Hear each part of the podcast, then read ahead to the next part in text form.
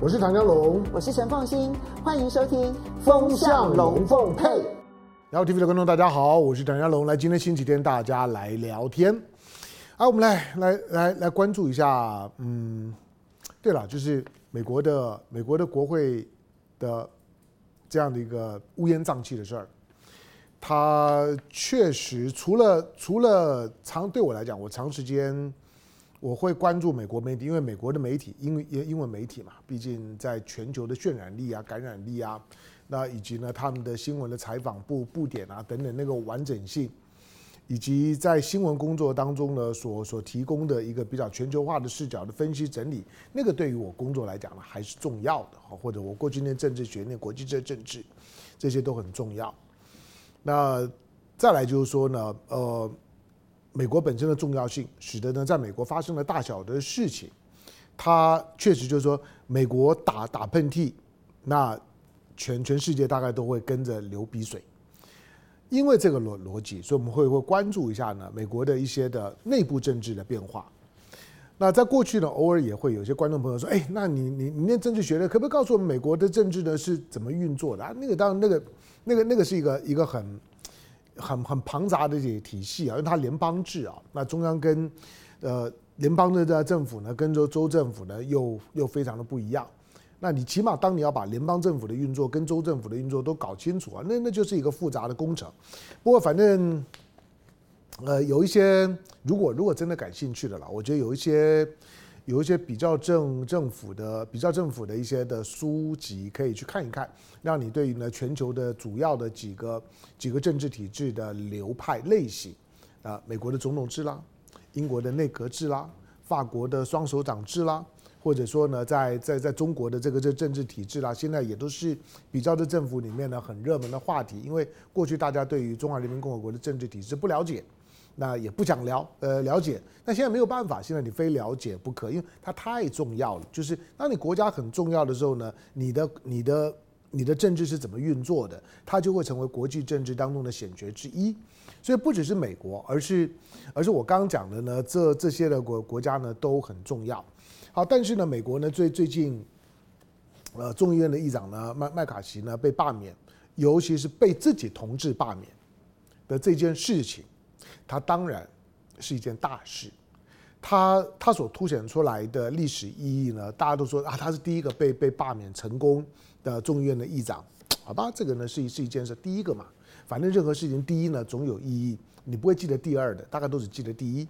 他第一个被被罢免，历史上面注定会留一笔，而且他才在位才没多久而已啊，对不对？那今年。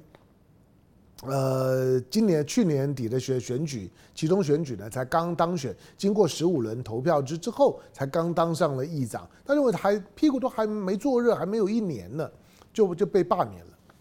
第二个就是说，被自己的同志罢免，而那个呢，大大概是前无前无古人，以后呢可能也看不见来来者，就被自己同志罢免。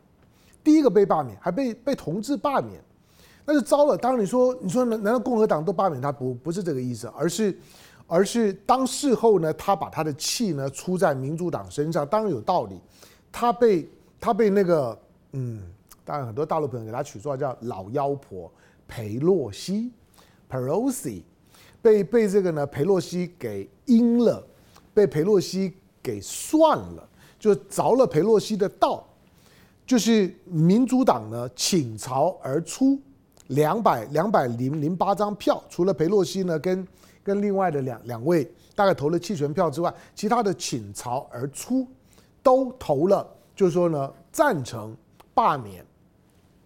这个，就是说麦麦卡锡的票。好，那再加上再加上共和党里面的几张票，那这个呢八张票凑上去了之后，就把整个的麦卡锡的众议院议长之梦给毁了。你知道，如果他继续做他的众议院的议长，他可以，可以除了可以呢仰仰望之外，那他甚至于呢将来将来是有机会呢可以角逐大位的，因为他相对来讲还年轻啊。好，但是呢这次呢麦麦卡锡，他是一个他是一个呃八连任啊八连任的众议众议院的议长，但相对佩洛西来讲，佩洛西应该已经第十七任了吧？十七任、十八任，佩洛西应该已经第十七任，因为众议员呢一一任是两两年，大概第十七任。那这个这个麦卡锡呢，应该是第八任了。他本来可以可以仰望，证明呢他自己是是可以呢在在共和跟民主两党，不管是呢谁居多数谁居少数，他是可以在里面呢折中协调，然后呢可以呢可以玩国会政政治的人。那没想到呢被罢免成成功了，他的他的政治生命呢不死也半条命。好，那虽然最后呢，呃，大家接下来就当关注焦点说，那那谁来接众议院的议长呢？接众议院议长了之后，那美国的国会政治会怎么样呢？那共和两两党之间，那接下去呃这四四十五天的这个缓冲期过了之后，十一月十七号，那是不是是不是会会会导致呢政府关门？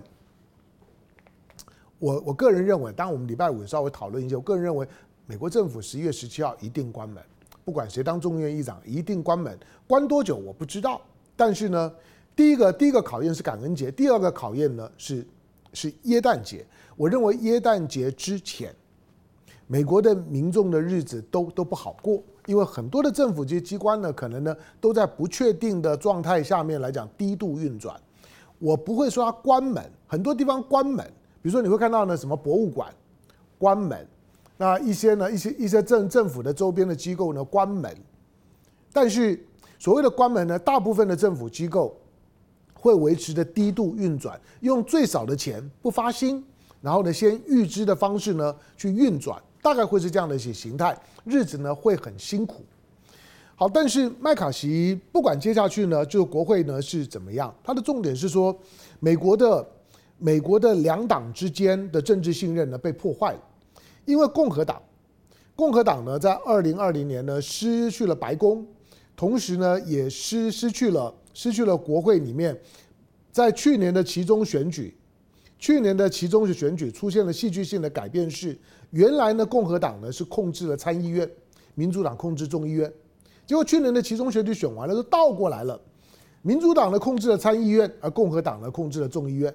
好，众所以众议院呢是现在在联邦政府里面来讲，共和党唯一的舞台就在众议院里面，而这个众议院的议长，严格讲就是美国当下在联邦政府里面最有权力的人物。虽然他是美国宪法当中的排名第三顺位的人物，不同党，因此呢，他在共和党里面，他被罢免的意义是说，他其实是共和党里面现在最有实权的政治人物。比其他的州长都还要有有实权。川普、特朗普，不管他的他的民调如何，他有多活跃，能见度多高，从政治权力，从联邦政府的位阶来来讲，川普啥都不是。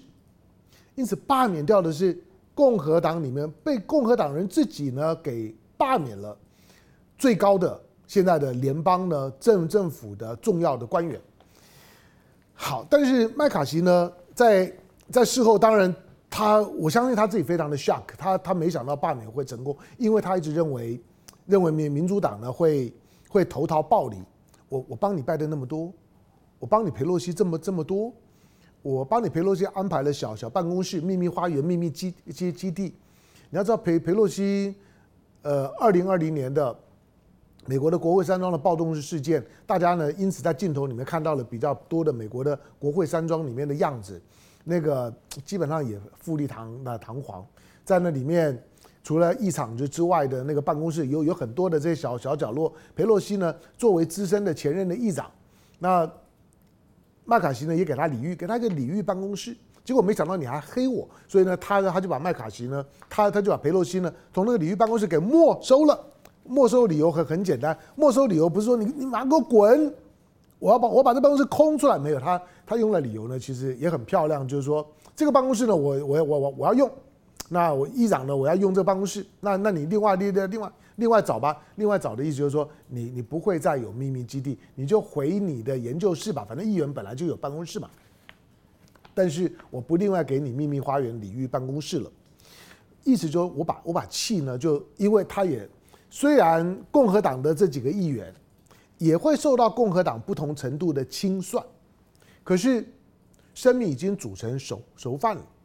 事实已经无法改变了，就是麦卡锡已经被罢免了。麦卡锡呢的政治生命呢，已经已经已经呢躺在加护病房里面了。因此呢，麦卡锡的火呢就就发发在了裴洛西身上，他觉得他被他被民主党算计，被裴洛西给出卖了。好，那除了我提到，就是说这两个议长从从台湾的角度来讲，台湾人过去对于美国的众议院的议长大概也没啥兴趣吧？我我我我猜想，我猜想大部分人对于美国众议院议长是谁？你们毕竟不像我是念念念念国国际政治的，很多的这些国际政治的人物啦，哪哪个国家的重要的稍微稍微有点亮点的政治人物，大概脑子里多少有有印象。几这几十年来的政治人物呢，我即使不不记得，不能够如数家珍的一个一个数。美国总统呢，我我我我起码呢可以从从二十世纪以来一直数数到二二十一世纪，这个我我办得到的。可是众议院议长我我办不到。那大部分人也也不会在乎众议院议长是谁，可是这两个众议院议长让台湾人熟。这裴裴洛西是去年九月呢来八八月来台湾，把台湾搞烂的。裴洛西来了之后呢，两岸关系呢天翻地覆的改变。当然在台湾呢讲了一些设定好的场面话，呃，挺台湾啊，就是支持台湾的民主自由。大家会说那裴洛西真勇敢。在呢，在在这个呢解呃解放军呢这种呢警告呢环刺围堵的情况之下，佩洛西呢仍然呢搭着他的行政专专机在松山机场落地了。佩洛西真勇敢，佩洛西呢就是爱爱台湾，爱个鬼！那不那不过就是蔡英文花了钱，透过公关公司运作来的，就是运作来的，就是钱。那个呢，你不用不用想想太多，没有钱，佩洛西呢没有没有这么的勤快啦。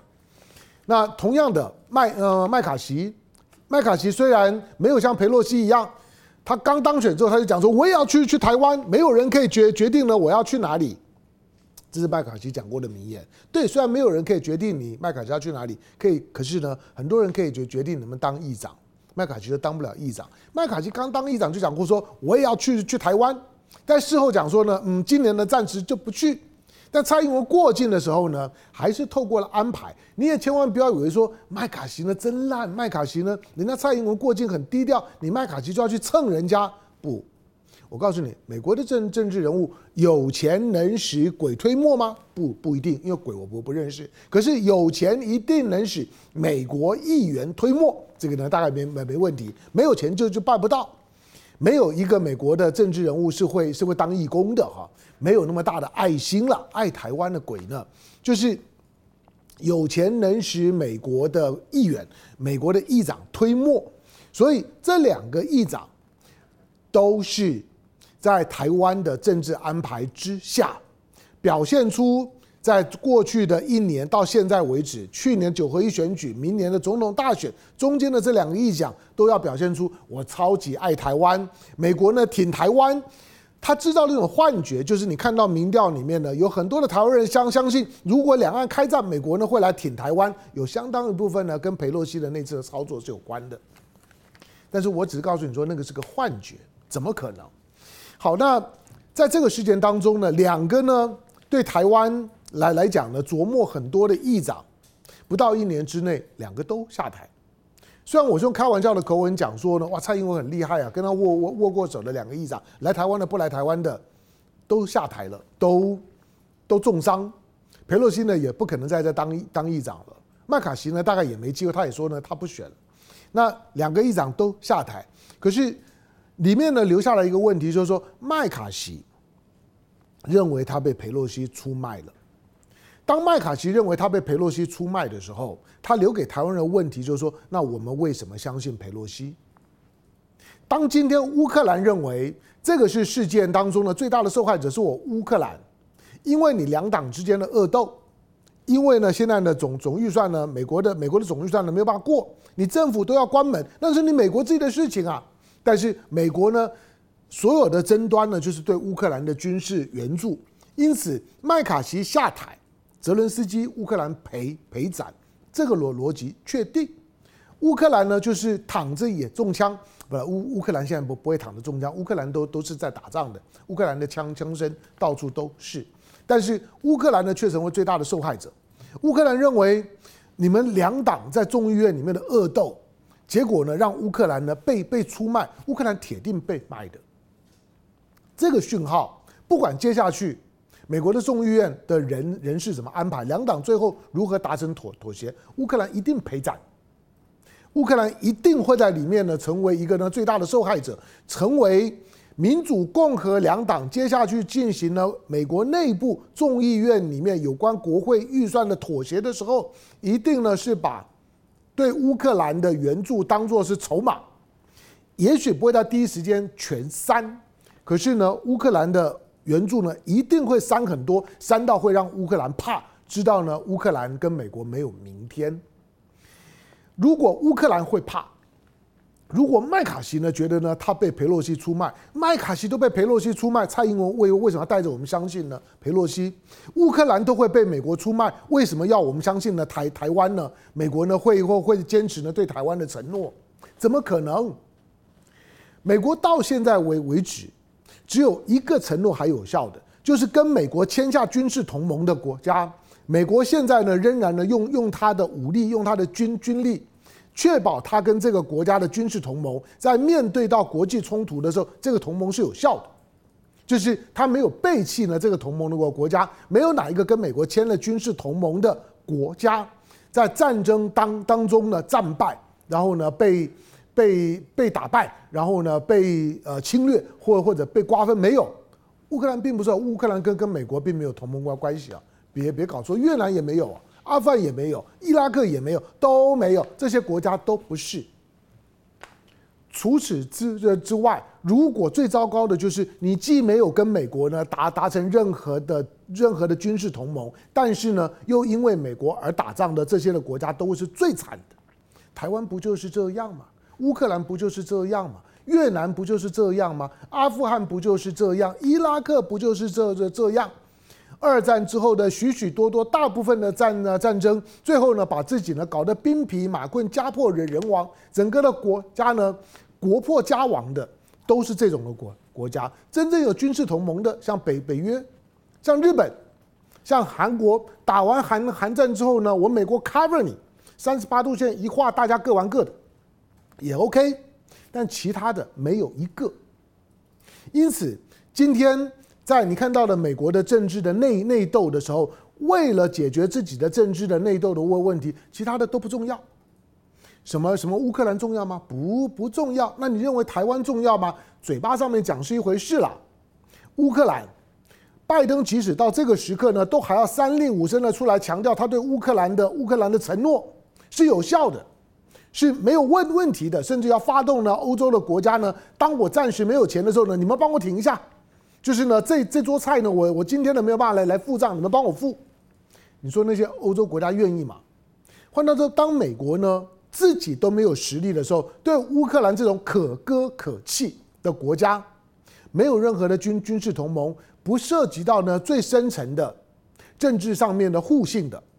他当然可以放啊。那你为什么相信台湾不会呢？何况呢，台湾在一个中国框架之之下的国际论述，那个呢比俄乌之间的两两国战战争来讲更复杂、更牢不可破。你相信俄乌之间的两国战战争，美国会挺乌克兰？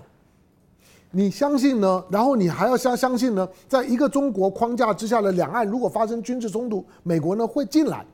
怎么会天真到这样的地步呢？不可能的。今天。我们看到的美国的所有的政治上面的内乱内讧，它的最核心的逻辑就就是，虽然中国人都知道安攘外必先安内，因此呢，外部的问问题先放一边，先把内部的问题解解决。对拜登来讲，万事莫如胜选期，最重要就是明年我要赢，不赢啥啥都没有。所谓的选选举体制，选举体制的最核心就是选赢。选选输了就什么都都不用说了。那美国呢？曾几何时呢？沦落到今天呢？会搞到呢自己的内部政治这么难看的地步？二零二零年的一月六号，报名呢，MAGA 呢直接呢杀杀进了国国会山山山庄，把国会山山庄呢给给毁了。然后呢，隔了隔了两年三年不不不到三年的时的时间，现在呢，你看呢，连连议长呢都被罢免，其他原因只有一个。就是美国今天的国力已经没有办法在全球覆盖的情况下下面把内部的压力往外部转移，它的外部的力量已经没有办法呢去消化它内部的压力，所以压力就开始内爆，这是根本的原因。未来类似这种的戏码，它不见得是以罢免议长的方式发发生，可是类似美国这种过去你念美国政治的时候认为不可能发生的事情，它未来会频繁的发发生。它真正的问题是美国的国力已经大不如前了。现在美国的现实主义学学派在谈的美国的战略退缩，老实讲，国国力够的，西方的这这种的思维，只要呢我的力量力量力量够大。我我我想干嘛呢？我我我就想要统治这个世世界，那个是西方的政治哲学当中的最高境界。我要 rule the world，我要统治这个世界。那当我什么时候能不能够统治世界？是我力有未逮的时候。我如果可以，我一定这样做。